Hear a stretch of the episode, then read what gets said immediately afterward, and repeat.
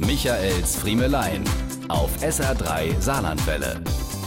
Er hätte ihn wirklich verdient. Einen Platz im Abschiedsfilmchen bei den Jahresrückblicken, wo nochmal die verstorbenen Promis des Jahres geehrt werden. Der Otto-Katalog. So viele Jahre hat er uns begleitet, war im Kindesalter ein Quell an ausschneidbarem Spielzeug für den Weihnachtswunschzettel. Ganz hinten konnte man sich sicher sein, von der Barbie über den Geheimagenten Ausrüstungskoffer bis hin zum Glibber mit Gummiwürmern alles zu finden, was gerade angesagt war und was man sonst nur in den Spielwarenabteilungen der Kaufhäuser in Großstädten finden konnte.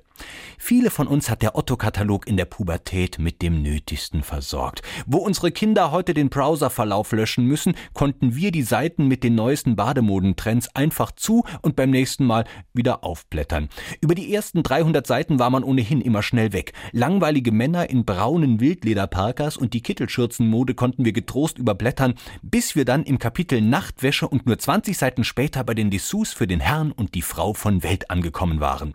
Dann wurde es mit Campinggaskochern und Werkzeugkästen noch mal kurz etwas unspektakulärer, bevor uns eine weitere Seite besonders ansprach, ohne dass wir wir so wirklich wussten, warum.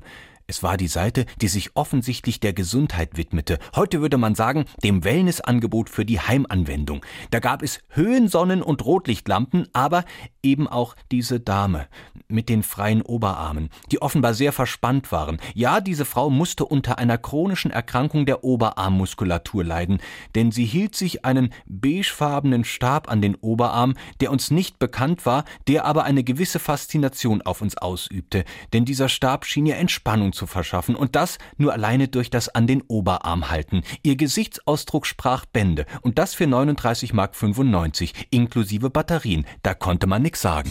Diese und mehr von Michaels Friemelein gibt's auch als SR3 Podcast.